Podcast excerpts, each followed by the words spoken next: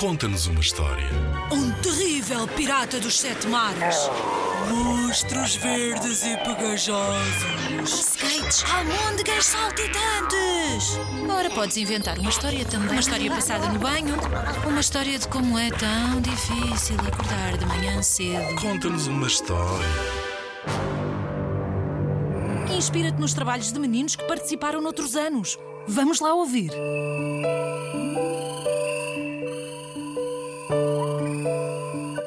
Vez um rapaz tão pequenino, tão pequenino, que parecia um gafanhoto. Sempre a saltitar, parecia um bicharoco. Uma pedrinha tonta e, ao cair da noite, um bichinho de conta.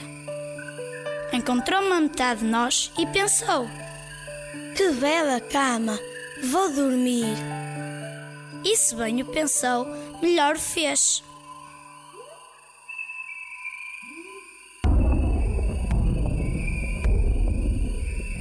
Ora passou por ali o gigante gigantão. Cansado, sentou-se junto da velha nogueira. E que havia ele de descobrir? Pois foi o nosso amigo pequenino, bem ferrado no sono.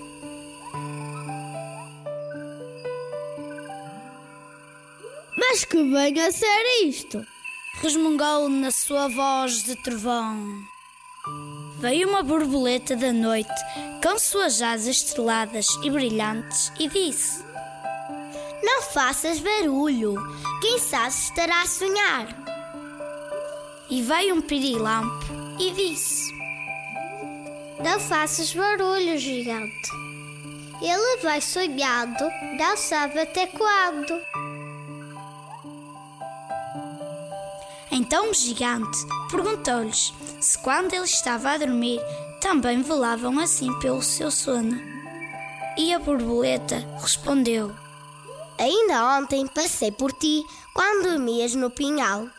Com as minhas asas afastei uma nuvem negra que se ia rasgar mesmo em cima do teu nariz. Obrigado, borboleta. Não sabia. murmurou o gigante. E o pirilampo disse: Ainda ontem, quando dormias no pinhal, iluminei o caminho dos teus sonhos. Obrigado, Pirilampo. Nunca pensei. murmurou o gigante. E foi-se embora a cantarolar baixinho.